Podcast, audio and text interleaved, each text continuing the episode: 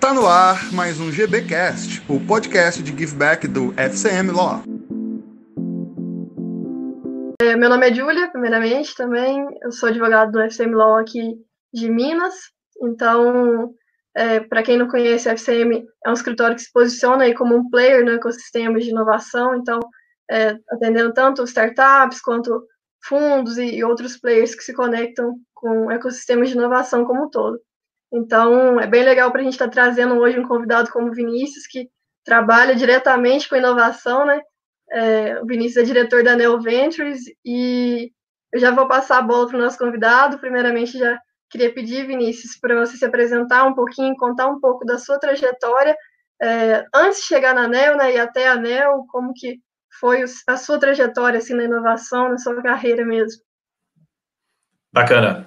Boa noite a todos. É um prazer a gente estar conversando aqui hoje, falando um pouquinho aqui sobre trajetória empreendedora e como as grandes empresas têm relacionado aí com, com o ecossistema e têm buscado também uma forma diferente de fazer a inovação acontecer de fato, né?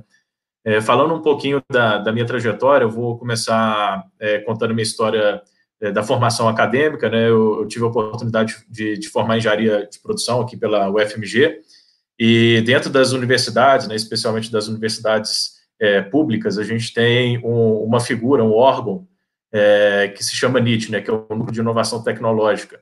É, o NIT ele é responsável por, basicamente, por gerar, é, gerenciar toda a propriedade intelectual que é gerada dentro da, da academia, né, fazer é, proteção de patentes, fazer transferência desse, desse conhecimento para o mercado, né, e eu tive a oportunidade de trabalhar por três anos na, na parte de transferência de tecnologia, foi aonde eu comecei a ter a, as primeiras é, experiências e a motivação de, de empreender. Né? Então, eu via é, basicamente muito, muito conhecimento, muito know-how sendo gerado, sendo desenvolvido dentro da, da academia. E quando a gente olhava para os muros, né, a gente olhava para fora da academia um pouco, a gente olhava o mercado, é, a gente ainda verificava uma baixa conversão aí de todo esse potencial, né, de todo esse conhecimento em inovação de fato. Né? Então, quando a gente tem a linha ali da, da pesquisa, da, do desenvolvimento e depois da, do produto, né? A gente ficava ali com um alto grau de, de, de, de pesquisa, é, muitos papers, muitas publicações, muito, muitos profissionais, pesquisadores, assim, com, com, conhecimento extraordinário e, por outro lado, o mercado ainda carente de, de boas soluções. Então, teve um despertar é, nesse, nesse momento, né? Eu enxerguei uma oportunidade junto com, com outros parceiros. É, a gente ainda nem falava muito de startups na época, né? A gente falava basicamente ali de empresas de base tecnológica, falava-se muito ainda em, incubadoras, a figura da, da aceleradora ela ainda era é, relativamente é, ausente no Brasil, a gente tinha algumas aceleradoras já funcionando é, em São Paulo e no Rio, né, 21212 no Rio, aceleradora em São Paulo, e a gente não tinha nada parecido em Minas Gerais. Então foi nesse momento aí que a gente é, se uniu, formamos um grupo, e criamos a primeira aceleradora de startups privada de Minas, a Tecmol, isso aí foi em 2012 para 2013. É, a gente ficou é, durante um, um, período né, entendendo, compreendendo como funcionava né, esse processo aí de desenvolvimento de startups, de, de investimento em, em, novos negócios, né, apoiando os, os, empreendedores, aí, futuros empreendedores né, né nessa jornada.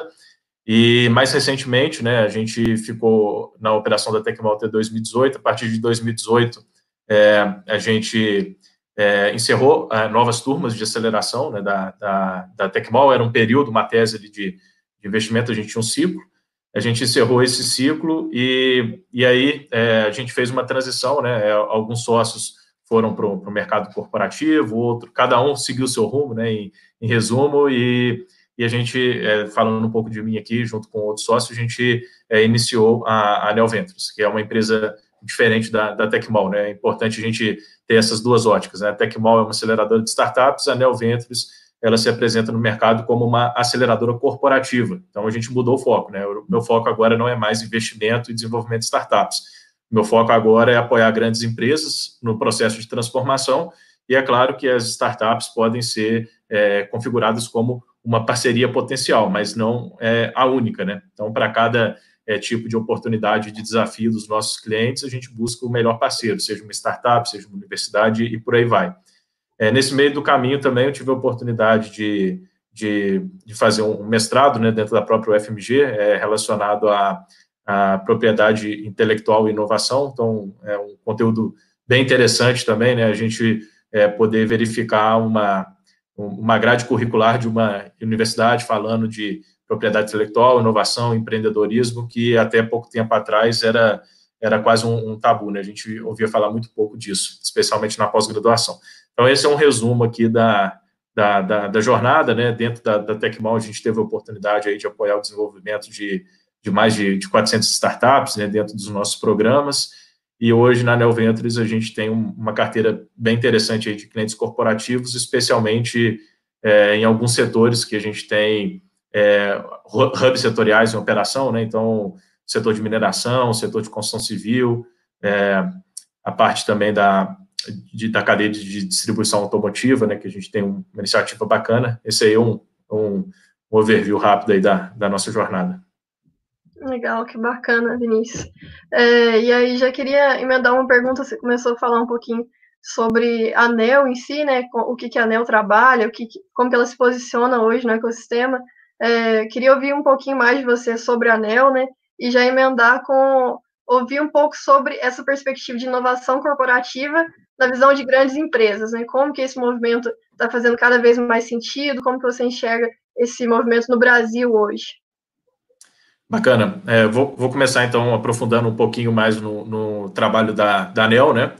É, a gente é, atende as empresas, né? A gente fala muito aqui de médias e grandes empresas, né? Que são o principal público-alvo nosso, mas a gente também tem alguns projetos em parceria com, com, com governos, né? Eu vou, eu vou dar um, uma pincelada aqui um pouquinho em cada um desses, né? Mas a gente acredita muito que existe uma uma jornada, né? Quando a gente fala assim de uma ótica de uma grande empresa, ela começar a inovar. Então, é, a inovação aberta, a interação com o ecossistema, é, normalmente é o discurso de entrada, mas para que isso de fato ocorra e aconteça bem, né? A gente tem dois passos atrás, né? Bem, bem relevantes, né? O primeiro é que a gente precisa de preparar a base, né? Então, a gente precisa de desenvolver aspectos relacionados à cultura, sensibilização, é, fazer com que as pessoas estejam preparadas para inovar de alguma forma, né? As, especialmente as grandes empresas, elas tendem a, a ter um, uma estrutura de gestão que ela é focada na, na, blindagem do risco, né? Vamos falar assim. Então, todos os processos são muito bem definidos, estabelecidos para que tudo aconteça seguindo uma, uma rotina, procedimentos bem definidos, né? E isso é, diminui o, o risco da, da, operação como um todo, né? Então, existe essa blindagem e a gente tem que, de certa forma, mostrar que não é que a gente está querendo que a empresa assuma mais riscos que vai comprometer toda, toda a operação, mas que em uma certa dosagem a gente tem que também ser um pouquinho audaz, né, para a gente poder criar alguns mecanismos internos que a inovação ela não seja bloqueada. Então a gente fala aí de trabalhar uma primeira parte de cultura, sensibilização, engajamento, é, entender muito bem também o que, que eles já fazem hoje de inovação interna, né? Outro dilema que surge muito para a gente é, é, em relação ao próprio P&D, né? Existe um conflito entre o que vocês propõem, o que vocês trabalham e os departamentos de P&D. É, na verdade, a gente não vê como conflito, a gente vê como uma sinergia, né? Então, o, o que é direcionado para o P&D é muito diferente do, do, do que a gente conduz com as nossas iniciativas, com os nossos programas. Em determinado momento, algo que a gente prospectou no mercado pode, porventura, é, ter que ser internalizado via P&D ou algo que eles desenvolveram também via P&D pode ser lançado para o mercado se a empresa não for utilizar aquilo ali de um ponto de vista estratégico. Né? Depois eu vou explorar um pouquinho melhor é, essas questões com vocês. Então, tem essa questão de entender inovação interna, como que eles já vêm trabalhando, se eles têm programas, né? muitas empresas é, conduzem programas ali de geração de ideias, programas de intraempreendedorismo, é, de fomento né, a, a, a, essa parte de estimular os colaboradores para novas proposições. Então, entender esse contexto mesmo. E, e aí sim a gente consegue chegar interagir mais fortemente na inovação aberta, e depois a gente enxerga mais dois estágios. Né? É um estágio que é a inovação incorporada no, no DNA da empresa, é, a gente chama isso de descentralização da inovação. Então, existe normalmente um departamento de inovação, é, só que toda a responsabilidade ela não pode recair única e exclusivamente para o departamento de inovação. A inovação ela tem que permear toda a empresa, né? A gente fala de uma inovação 360. E isso aí só é, só é possível com todo o trabalho prévio, com muito engajamento, com, com as interações e as conexões necessárias. Né? Então, como que a gente faz uma, uma empresa ter essa inovação mais descentralizada? E, por fim, né, na nossa jornada, que é o último caminho que a gente já vem trabalhando com os clientes, é a empresa é, pensar a inovação como forma de acesso a novos mercados, é, por exemplo, diversificação de portfólio, diversificação do próprio core business, né? Então, não quer dizer que você atua nesse segmento, você não pode criar um mix ali de, de investimento em novos projetos, em, em novas startups que permitam também você ter é, um, um, um, mix mais interessante ali que vai te dar uma sustentabilidade, aí, especialmente no, no médio e longo prazo. Então, a gente acredita muito nesses novos modelos de negócio, no, investimento em, em, novas startups e chegando numa linha final aí que é o próprio é, Corporate Venture Capital, né? As, as empresas atuando como é, investidoras, né? Fazendo isso de uma forma muito bem estruturada. Então, falando um pouco da, da visão da ANEL, né? Do que, que a gente vem é, trabalhando, em resumo, é essa jornada, né? Desde a sensibilização, passando pela inovação interna, inovação aberta, é, toda a parte aqui de é, descentralizar, né, colocar a inovação no DNA para a gente poder chegar nos novos negócios. Isso é um pouquinho do, do, do resumo, né? É, as empresas, é, eu acho que é a segunda pergunta, né, Júlia, que você trouxe para a gente, que é como as grandes empresas estão enxergando a, a inovação, né? É, do, do, ponto de vista dos nossos clientes, é, a gente tem observado muito a, a inovação como res, responsável pelo processo de transformação dos negócios, né?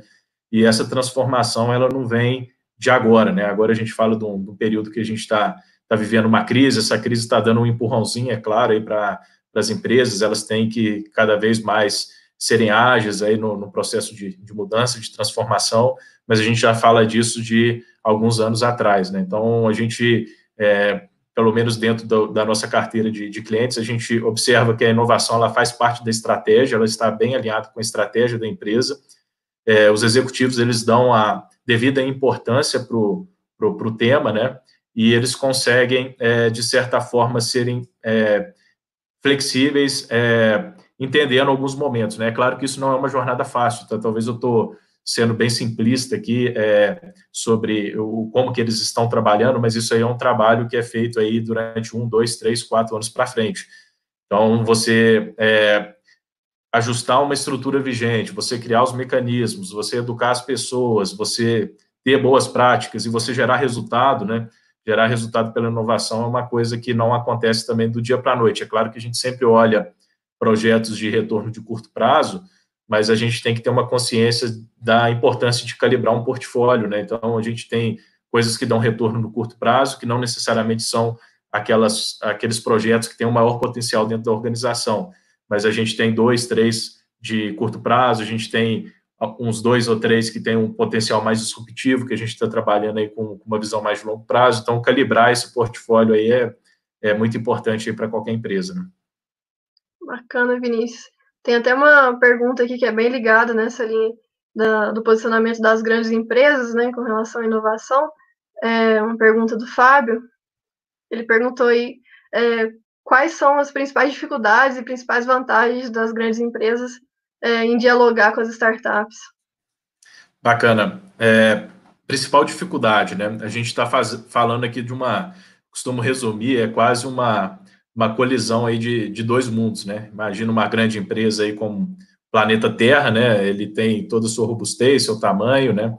E a gente tem um, um asteroide que está orbitando rápido ali, correndo atrás da gente, não é tão grande assim, mas se ele chocar, né, com, com essa grande empresa aí, em algum momento ele pode, é, algo pode não acontecer é, conforme planejado, né? Então pode fazer, por exemplo, um buraco dentro, dentro dessa grande empresa. A gente tem vários casos aí de de empresas que estão sendo é, incomodadas ou até mesmo é, é, descontinuadas, né, por causa de projetos inovadores. Mas, por outro lado, a gente acredita muito na, na, sinergia, né? Então, se a gente for um amortecedor entre esses dois mundos aí, a gente consegue fazer uma junção para criar algo muito maior. Então, eu acho que o, a principal dificuldade é considerar que os dois são agentes é, independentes, né? São seres distintos, cada um tem é, sua cultura, cada um tem é, o seu time, né? Então, o time de uma grande empresa é diferente do time de uma startup, os processos de uma grande empresa é diferente dos processos de startups. É, a gente precisa de entender isso e, e aí até o papel da ANEL, né? A gente fala que a gente não faz conexão, a gente foca em resultado, porque fazer conexão era simplesmente chegar para uma grande empresa e falar que está seu desafio, está seu problema, que tem a startup, se vire. E a chance disso dar certo é muito baixa, né? Então, o que a gente faz é entender de fato as especificidades desses dois mundos e a gente chegar no, no meio no meio do caminho, né? Então, da mesma forma que a gente de vez em quando a gente precisa de dar uma, uma freada nas startups, né? Falar, poxa, é, eu sei que você quer ir rápido, mas a gente não pode ir contra, por exemplo, uma regulamentação, uma regra de segurança, né? A gente tem que seguir esses passos, porque isso aí é, é um aspecto crítico. Por outro lado, a gente também vai na empresa e fala, poxa, acelera esses seus suprimentos, não dá para contratar em, em 30, 60 dias, é, demorar 30, 60 dias para contratar, mais 30, 60 dias para pagar, né? A gente tem que criar é, esse, esse meio campo, essa flexibilização entre os dois lados, né? Então, eu acho que entender os dois são seres distintos é o principal ponto aí, a principal dificuldade. É, em relação às vantagens, né? Eu, eu vejo muito, eu enxergo muito quando a gente fala de de startups, né, a, a questão, primeiro, que a startup ela enxerga um, um cliente grande empresa como uma janela, uma grande janela de oportunidade. Então, especialmente para quem faz vendas aí B2B, né, startups que têm solução aplicada para empresas, ainda mais B2B complexo, né, grandes empresas, você chegar, bater na porta certa, na pessoa certa, e que está com, de fato, com vontade de ajudar você a validar essa solução, não é uma coisa fácil, né? já em vários programas a gente é, já teve uma pergunta assim, poxa, como que você não apresentou isso antes para a gente? Hoje apresentei umas 10 vezes, mas eu nunca caí no, na, na, mão certa aqui, né, na pessoa certa para dar sequência. Então, é, o, primeiro, o primeiro ponto assim, de vantagem para a startup é encontrar a pessoa certa no lugar certo para ir no momento certo também, né, para fazer esse projeto de fato acontecer. É, a gente tem uma, uma experiência e uma compreensão muito grande também do lado da, da grande empresa, né? Então, é, todos os especialistas profissionais, eles são amplos conhecedores ali do, do dos processos, da, especialmente do, do, ponto de vista técnico, né? Do, do que, que pode funcionar, o que, que pode não funcionar.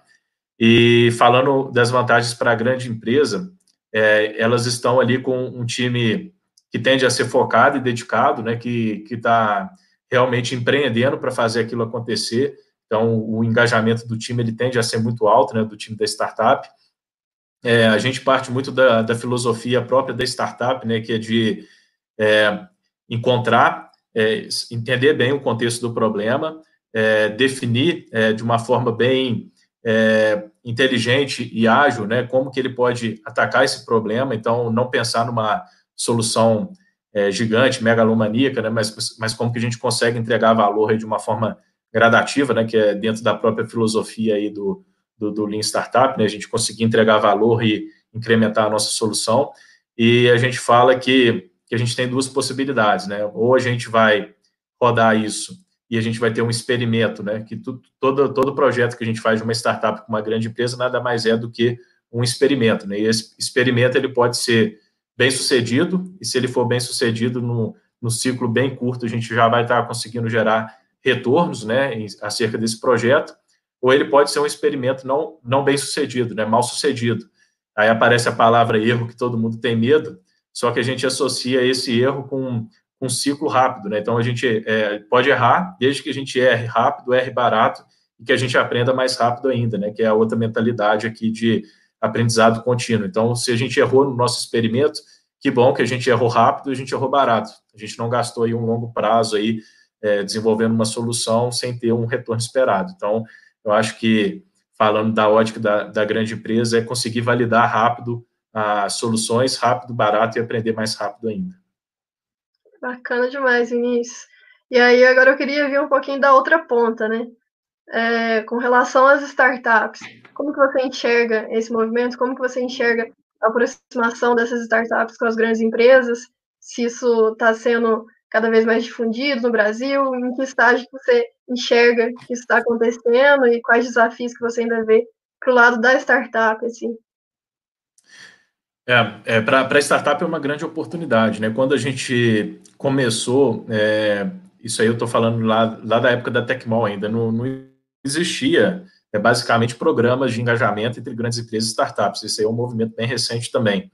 É, a primeira iniciativa que a gente conduziu foi em 2016, assim, só para a gente falar, é quatro anos atrás, né? Então é pouco tempo. E hoje no Brasil a gente já já viu isso aí bem bem povoado, né? Então tem várias empresas, vários segmentos, vários portos que estão conduzindo as suas próprias iniciativas. É, e aí tem desde iniciativas que são bem bem construídas, bem consolidadas, e tem aquelas iniciativas também que são é, estilo mais especulação, né? Vamos ver o que, que dá, vão e, e, o ecossistema nosso ele é relativamente pequeno, né? Então a gente acaba também se autorregulando. Se a gente é, enxerga que um determinado programa, uma determinada iniciativa, ela, ela não está dando continuidade, está sendo mais especulação do que foco em de fato gerar algo, né? É, as próprias startups, o próprio ecossistema é, se comunica e consegue identificar e isso fica bem claro, né? É, por outro lado, é, existem várias iniciativas, aí eu não falo só, só da Neo Ventures, né, existem alguns concorrentes, alguns parceiros nossos no mercado também que, que tem um, um trabalho muito bom, é, gosto sempre de reforçar isso, tem, tem muita gente boa no mercado, né, que consegue é, conduzir iniciativas que de fato geram impacto. E aí, para as startups, eu falo que é o, é, é, é, tudo que eu queria ter lá atrás, quando eu tinha uma aceleradora que eu investi em startups e eu não conseguia acessar essas empresas. Né? Por quê? Porque você tem normalmente é, acesso a recurso para validar a sua solução sem nenhuma contrapartida, né? Então, a maioria dos programas que a gente executa ele é equity free, é, é, o capital é fundo perdido, então você consegue propor sua solução, você consegue validar sua solução com o cliente, o cliente ainda te paga para validar. Se deu errado, paciência, deu errado, faz parte do jogo. E se deu certo, é, é um selo, né? Eu, eu costumo falar assim que para você vender é, um projeto para uma grande empresa, você demora aí seus seis meses, seu um ano. Depois que você tem um case de sucesso, você tende a encurtar o seu ciclo de venda, né? Então, você consegue mostrar, poxa, eu já vendo para a empresa A, para a empresa B, eu tenho um track legal, tenho os resultados A, B e C para mostrar, aí a, aquele, aquela desconfiança inicial, né, de ser uma, uma startup, um projeto ainda no início, ele a chave vira, né? Então você já tem cases, você já consegue consolidar. Então eu acho que para startup essa questão de, de validação, de financiamento sem contrapartida, de ter a chancela de um, de um grande cliente, né? Uma porta de entrada aí para novos contratos são são os principais benefícios aí da relação. Muito legal, Vinícius. E muito legal o papel da ANEL né, nesse, desse elo, de fazer essa ponte, que é extremamente importante. É, surgiu um comentário aí bacana também, é, parabenizando seu trabalho, né, o Caio, e queria ouvir a sua opinião sobre a possibilidade de uma recessão de criação de startups pós-pandemia. É, eu já vou emendar com uma pergunta que eu ia fazer também, que é, é a pergunta clichê, né, que hoje em dia a gente não consegue fugir disso, de entender um pouco mais sobre a situação atual, ouvir mais a sua opinião mesmo de como que você enxerga que esse cenário de, de Covid vai afetar tanto com relação à, à inovação corporativa na parte das grandes empresas, quanto para as startups mesmo.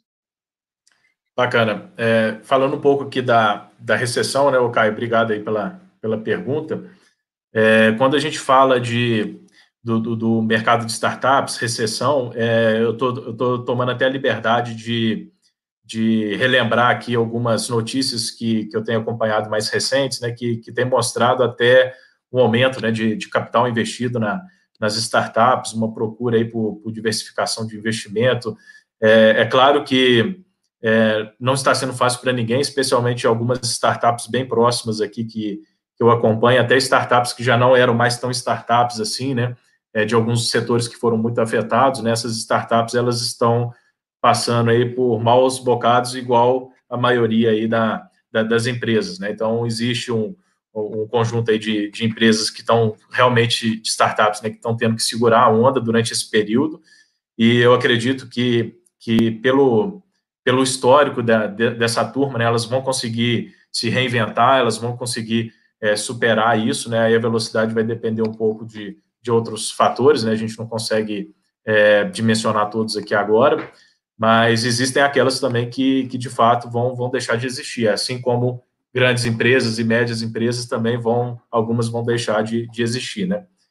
É, eu não acredito que vai ter uma recessão na geração de, de startups. Eu estou vendo até um movimento aqui de, de oportunidades, né? Então, estão surgindo aí programas, iniciativas para continuar fomentando né, essa parte de, de, geração de novos negócios, especialmente em, em áreas, em segmentos que estão demonstrando ter uma boa aceitabilidade no, no atual momento. Né? Então, quando a gente fala, por exemplo, de, de, saúde, de startups na área de saúde, né, health techs como, como todo, saúde, bem-estar, é, quando a gente fala de é, plataformas online né, para fazer é, mil e uma coisas, desde vendas, análise de perfil, segmentação de consumidor, é, entre outras coisas. Então, eu acredito que é uma, é uma boa oportunidade aí, não só durante, mas pós-pandemia aí para algumas startups começarem a se destacar, né?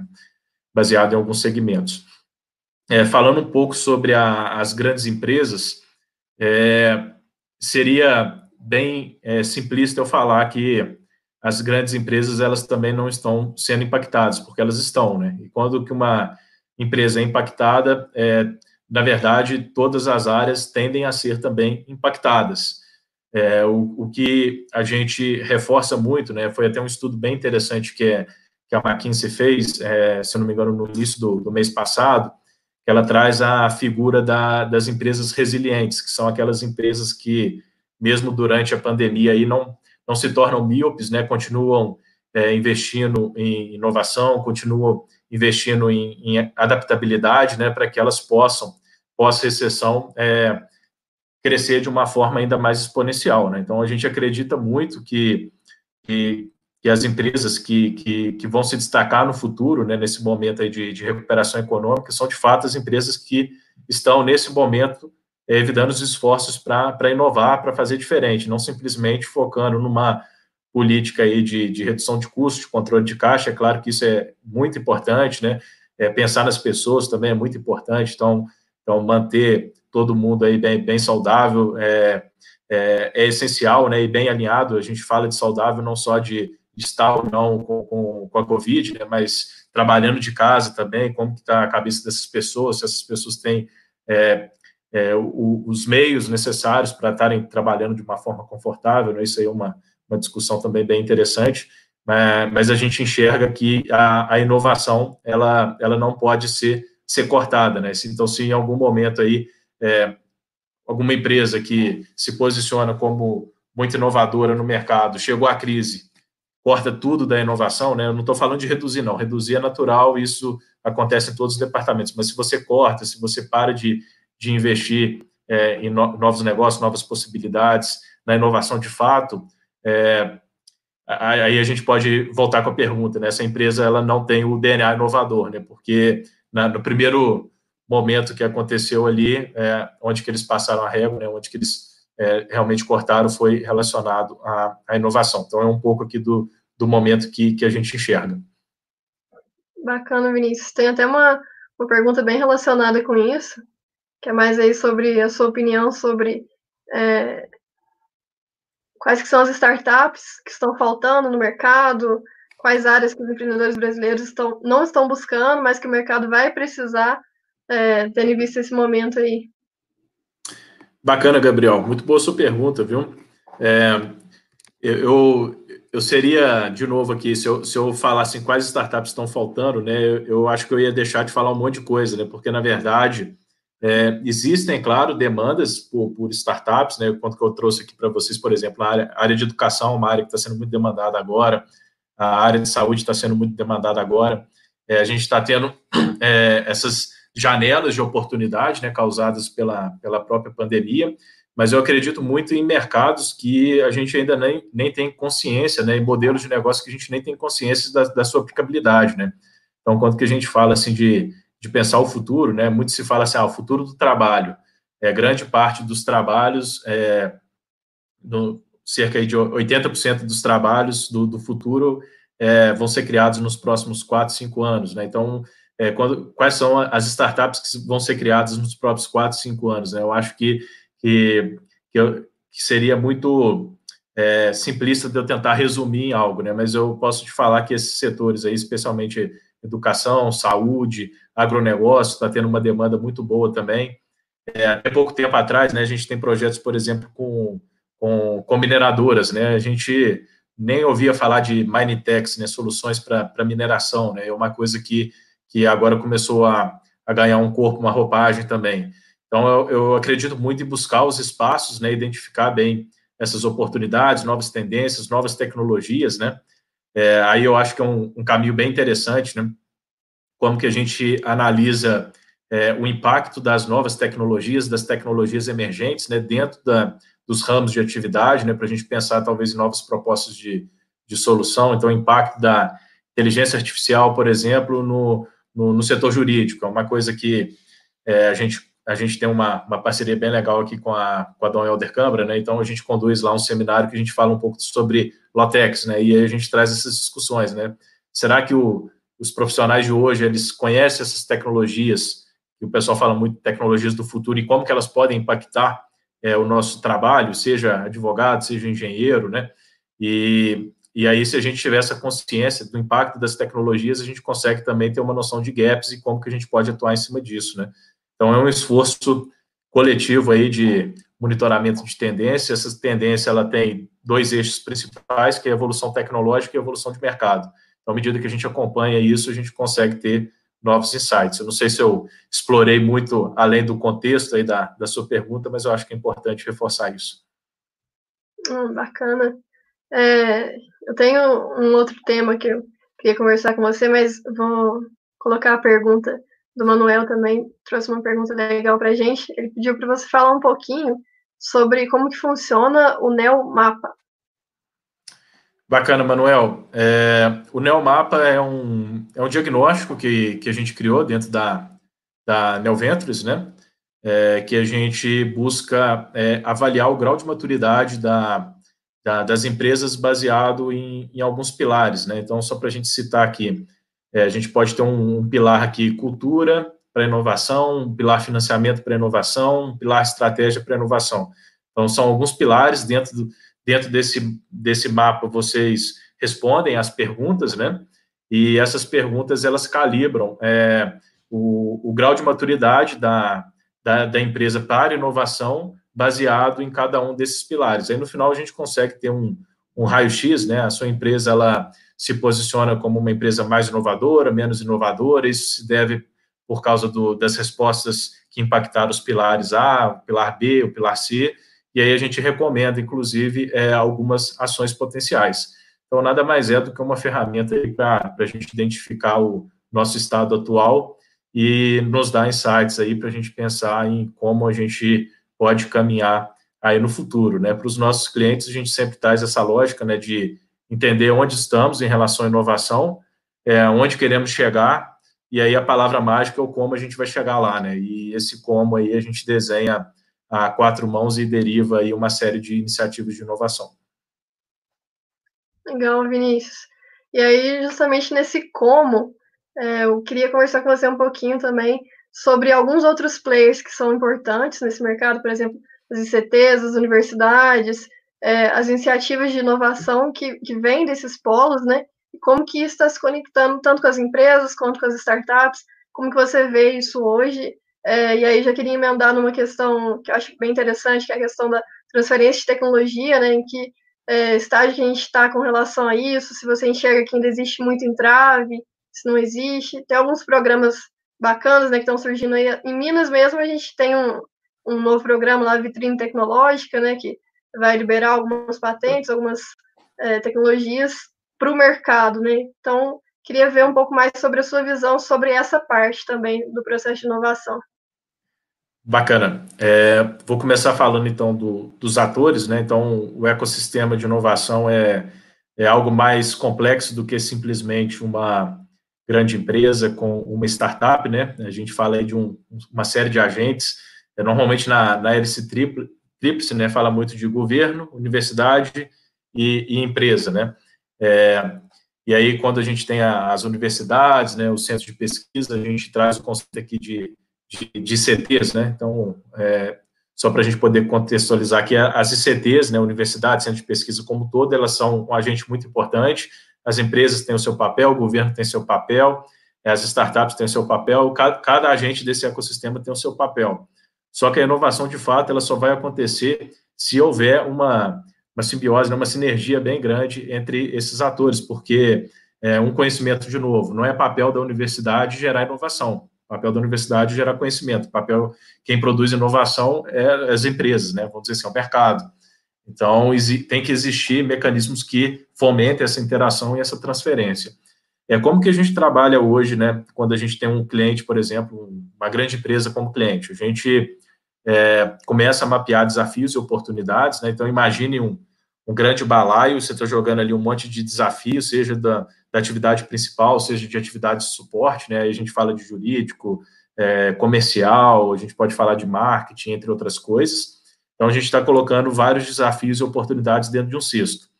É, a gente prioriza esse cesto. Por quê? Porque qualquer empresa, qualquer entidade, aí ela tem mais desafios e oportunidades do que recursos para resolvê-los, né? Recurso financeiro, recurso humano e por aí vai. Então, a gente precisa de priorizar. Então, a gente pega esse balde, prioriza esse balde, e aí, quando que a gente prioriza, a gente fala, ó, tem o desafio 1, desafio 2 e desafio 3. Aí você olha bem para aquele desafio e, e aí você a gente faz uma análise desse desafio. Por exemplo, é, rota 1 para solucionar esse desafio. Então, esse desafio é um desafio de menor complexidade, é um desafio que talvez dentro da própria empresa vocês consigam resolver. Então, a gente forma um time interno para trabalhar com esse desafio. Esse time interno normalmente chama Squad, né, que é um time da própria empresa que está trabalhando naquele projeto. Ah, esse projeto ele tem uma complexidade que também é pequena, é, mas seria legal a gente pegar opinião externa. Vamos, vamos transformar isso aqui no, numa maratona, o pessoal chama de, de hackathon, então a gente pode criar um hackathon.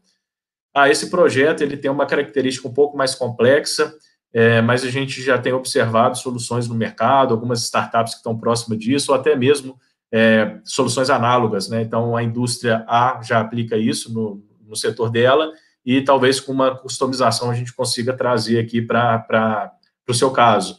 Então, pode ser um programa, por exemplo, que a gente vai rodar com, com startups. Ah, esse projeto aqui é muito disruptivo, muito complexo. É, a gente não tem observado nada no mercado. É, será que a gente pode fazer uma primeira tratativa junto com as ICTs? Normalmente as ICTs estão trabalhando ali na fronteira do conhecimento, né? então a gente pode fazer uma tentativa. É o mais interessante que eu falei com vocês aqui de time interno, falei de hackathon, falei de programa de startups, falei de interação com ICTs, e, essa, e essas frentes elas não são excludentes. Então, o que, que a gente faz é endereçar cada um desses caminhos, é tentar buscar a rota, e se a rota ela não foi factível naquele momento, a gente pode buscar outra rota. Né? Então, o nosso interesse no final é ter uma solução.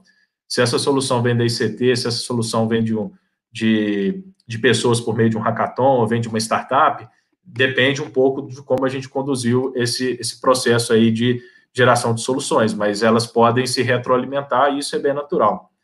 É, depois que esses projetos eles são validados, né, que a gente consegue verificar um, um, fit entre problema e solução, a gente cria um outro balde, que é o balde de projetos de inovação. Então, esse balde inicial de problema, ele sempre está cheio e de oportunidade, e ele sempre aumenta, bem natural. E a gente tem um balde de projetos de inovação, que é a carteira de projetos ativos que a gente gerencia com, com os nossos clientes. Então, falando um pouquinho sobre é, como a gente trabalha assim, com os diferentes atores é, é, nesse sentido. Tem projetos super interessantes que geram resultado. A gente já teve projetos, por exemplo, de cliente nosso sendo desenvolvido. É, foi até um, um, case real. A gente rodou um projeto para fibra, papel e celulose e um projeto. É, teve, teve startup de fora participando, fora do país, mas teve um projeto super bacana desenvolvido aqui com, com o CT Nano, vinculado aqui ao FMG, um projeto de nanotecnologia. E esse projeto ele seguiu e foi concluído. Então, no, no mesmo programa, a gente tinha startup e a gente tinha CT participando e os dois foram caminharam super bem, né? É, e assim sucessivamente, né? Todos os clientes nossos a gente tem esse mix. É, falando um pouco sobre a transferência de, de tecnologia, né? É, antes de falar da, do processo em si, é importante a gente entender que existem dois fluxos principais, né? É, existe um fluxo que é mercado, demanda, né? E existe um fluxo que a gente empurra a tecnologia. Então, o pessoal chama esses dois fluxos de technology push, ou seja, você produz o conhecimento, uma tecnologia, e empurra isso para o mercado, e esse fluxo ele tende a ser muito árduo quando você não valida bem se existe um mercado, né, que é o trabalho que a gente faz o tempo inteiro com as startups, né? Mas existe um mercado, por que, que você está fazendo isso? Pensa primeiro no problema, depois na solução. Então, se, se você pulou esses steps, né, você está fazendo um fluxo que é basicamente produzir um conhecimento, uma tecnologia e precisa empurrar isso para o mercado. É, porque é, muitas tecnologias aí de universidades elas não vão para o mercado, porque surgiram muito desse fluxo. Né? Então, produzimos o conhecimento, esse fluxo é importante, tá, pessoal? Não estou falando que ele não é importante, ele é importante, só que existe uma dificuldade muito grande de você empurrar esse conhecimento para o mercado se o mercado não dá direcionador que precisa daquilo. E o outro fluxo que eu falo é o market pool, né? Ou seja, a gente enxerga uma demanda no mercado, é, essa demanda ela já é visível é, e a gente desenvolve algo já direcionado para uma demanda real do mercado. Então, quando você faz algo já customizado para uma demanda existente, é, o fit, né, a aceitação, ela tende a ser muito rápida. Então, eu estou falando, eu estou dando essa explicação porque a maioria das universidades elas caminham na lógica do technology push, né? Então, produz conhecimento, produz tecnologia, chega lá no NIT, é, você tem um portfólio de tecnologias, e aí qual que é o desafio? Quem que vai querer essa tecnologia? Isso poderia ser algo muito mais facilitado, né, se a gente tivesse um alinhamento maior do mercado com a academia e as pesquisas já fossem muito bem direcionadas para demandas reais. É claro que o foco de, da pesquisa é, básica, sem ser uma pesquisa é, voltada para demandas do mercado, ela é importante, ela gera várias soluções aí que, o mercado talvez nem estava pensando, né, a gente não consegue enxergar tudo, mas tem que ter um, eu acredito que tem que ter um, um alinhamento, uma calibração melhor aí entre technology push e market pool, né, de uma forma bem resumida. E as, a vitrine tecnológica, né, eu acho que são ações muito interessantes, né, para a gente dar visibilidade para o conhecimento que é gerado, é, mas, de novo, né, se a gente tem conhecimento sendo gerado, mas esse conhecimento não tem uma aplicabilidade real no mercado, ele está obsoleto, é, existem várias outras coisas, né, as nossas ações elas podem estar sendo em vãos. Então, eu acho que é uma ferramenta, uma vitrine tecnológica, entre, entre outras, é uma ferramenta para, mas não é só ela que vai garantir o sucesso aí da, da conversão de conhecimento e inovação. Certeza. Muito legal, Vinícius. É, tem uma pergunta aqui do, do Fábio sobre o Mining Hub, que é, a gente teve aqui com, com o Ricardo Mota, né? E aí seria legal você falar um pouquinho também dessa iniciativa. Bacana, conheço o Ricardo, gente boa. É, o, o Mine Hub foi um projeto que a gente começou a desenhar ele em 2018. Então, a gente está falando de um projeto aí que tem um pouco mais de um ano é, efetivamente no, no mercado, né? E, e, é uma iniciativa é, bem ímpar, né? Quando a gente fala de colocar todo mundo no, dentro do, do mesmo programa, né? Imagine você ter empresas concorrentes como Gerdau, ArcelorMittal, é, trabalhando junto ali, é, gerando inovação colaborativa, né? Isso aí a gente nem, nem imaginava assim como que, que poderia ganhar a proporção que ganhou, né? Então, é, como que a gente desenhou esse projeto? Né? A gente desenhou para ser um projeto focado na colaboração e em temáticas que são comuns do setor, né?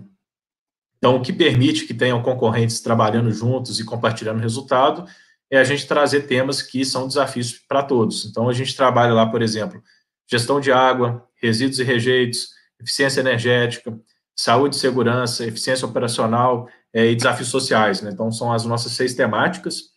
É, dentro dessas temáticas aí, tanto mineradoras quanto fornecedores da cadeia de mineração, a gente está falando aí de cerca de 50 players no total, né? desde mineradoras maiores, por exemplo, a Vale, desde mineradoras com porte menor, até mesmo fornecedores aí de, por exemplo, de, de equipamentos, né? uma Sotrec, Caterpillar, é, as Big Four, né? Então a gente tem Accenture, a gente tem Deloitte participando lá, é, Autotech, então a gente tem um pool aí de, de empresas fornecedores, todos eles trabalhando, olhando desafios dentro desses seis, dessas seis temáticas, né?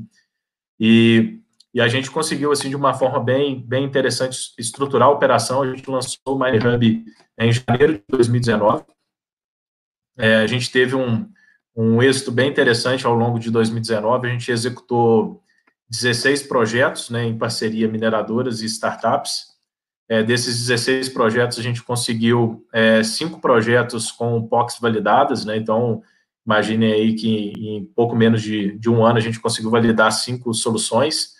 É, essas soluções que são validadas, algumas já estão é, escalando a operação dentro das mineradoras e até mesmo, né, quando a gente tem ali uma uma mineradora com uma startup validou uma solução, por exemplo, uma solução de, de segurança operacional. É, aquele resultado é compartilhado para todas. Então, a startup ela tem uma vitrine gigantesca, né? Então, dentro do mesmo ambiente, ela consegue fazer negócio aí com 20 mineradoras, por exemplo, né? Tem um, um pool bem interessante. É, então, a gente teve esse resultado bacana em 2019. É, estamos é, no, no, quarto ciclo do, do, programa agora. A gente trabalha por ciclos né, de lançamento de desafios, busca de soluções. É, cada ciclo aí, mais ou menos, entre 10 e 15 desafios. E, e aí o projeto cresceu é, mais recentemente, inclusive a gente está com uma, uma chamada aberta aí para quem tiver soluções é, para sete temáticas aí da, da Vale, né? A gente criou um programa que é um, um, é um derivado do próprio MineHub, né? Porque no MineHub a gente tem essas temáticas comuns. Só que várias empresas começaram a perguntar, poxa, eu tenho um monte de desafio interno aqui, como que o MineHub pode ser útil para mim? E a gente chegou na conclusão que a gente poderia criar também, em paralelo, é, um, um, programa que a gente chama hoje de MSpot, que cada minerador ou cada fornecedor pode lançar seus próprios desafios. Então, a chamada que a gente tem aberta hoje são 15 desafios da Vale. É, de novo, fica o convite para vocês visitarem lá o, o, site, conhecerem os desafios. E, e, o mais interessante é que a Vale conduz todo esse processo e lá no final os resultados gerados também são compartilhados dentro do próprio Mine Hub. Então, a essência de compartilhamento ela não se perde.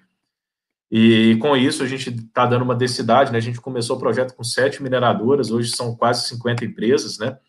É, Para a gente foi um, um, uma experiência bem interessante, né? E, e, a partir do Mine Hub também, essa lógica de estruturação de hubs, né? A gente conseguiu colocar no ar também esse ano um hub de construção civil, que chama Icon Hub, junto com, com o Sinduscom, ele opera lá em São Paulo. É, a gente colocou um hub da, da cadeia de distribuição automotiva, que hoje é formado pelas empresas Traquibel e Riveza, duas empresas, e, e, e a gente também está com oportunidade para expandir essa iniciativa, especialmente a partir do ano que vem, nosso objetivo.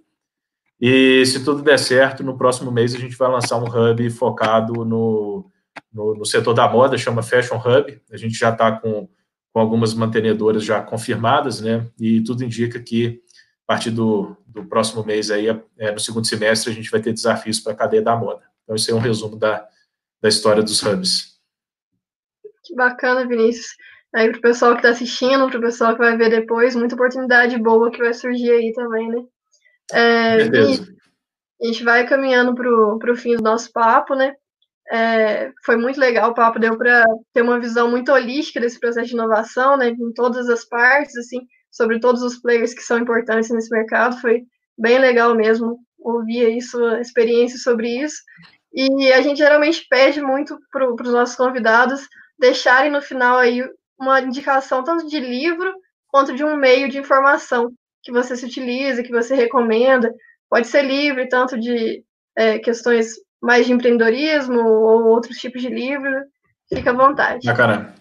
Bacana. É, eu acho que o primeiro ponto canal, né? Eu não podia deixar de falar aqui o portal Neo Radar. Então, é, a gente cuida com muito carinho lá da, da, das publicações. É um, é um veículo é, gerenciado pela Neo Ventures, vinculado ao, ao portal UI do, do, estado de Minas, né? Então, um portal aí de maior circulação no, no nosso estado. A gente tem é, essa parceria bem interessante com, com diários associados que nos permite é, disponibilizar tendências, conteúdos, notícias, né, relacionadas a a inovação são atualizadas aí é, diariamente, né? A gente faz algumas campanhas, algumas, algumas promoções também dentro do, do nosso site, então fica o convite aí para todo mundo para nos acompanhar aí no, no Neo Radar.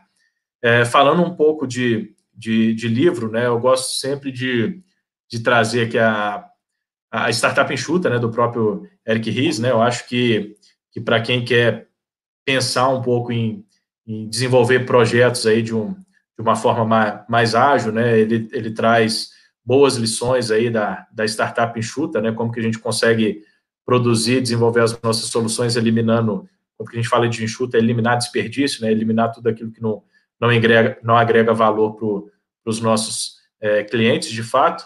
Eu vou ver aqui, eu acho que eu tenho até um outro livro dele aqui, deixa eu pegar só um minutinho aqui. Isso aqui, ó, eu, eu acabei de, de ler ele aí uns dias para trás, chama O Espírito é, desculpa, o estilo startup, que é do Eric Reis também, que é, é a continuação do, do Startup Enxuta. E ele traz, ele traz para a gente dentro desse livro é, como as empresas, né, ele chama aqui de empresas modernas, como que as empresas conseguem, de fato, é, utilizar o empreendedorismo, esse mindset mais ágil aí para se transformar, para se destacar e crescer, né? Então, acho que, do ponto de vista de quem é startup, fica o primeiro livro dele, do ponto de vista de quem é empresa, fica essa, o estilo startup, que é o segundo livro, mas não deixem de ler os dois aí também para terem bons insights, né? É, em breve também a gente vai estar lançando um livro aí de, de empreendedorismo tecnológico, vai ter uns cases bem legais que a gente vem trabalhando e a gente compartilha com vocês. Bacana, que legal, Vinícius. Bom, é, agradecer mesmo, né? O papo foi super produtivo, deu para entender muito bem. É, muito obrigado mesmo por disponibilizar seu tempo aí, trazer tanto conteúdo essa bagagem tão legal que você tem. Agradecer a todo mundo que assistiu também. Quem não assistiu vai continuar disponível, né, para o pessoal ver e continue acompanhando aí que a gente vai trazer é, mais convidados com bagagens tão legais assim. E é isso, galera. Obrigadão, Vinícius. Valeu, que agradeço. Parabéns aí à FCM aí pela, pela iniciativa. Podem contar sempre conosco. Grande abraço, boa noite a todos. Boa noite.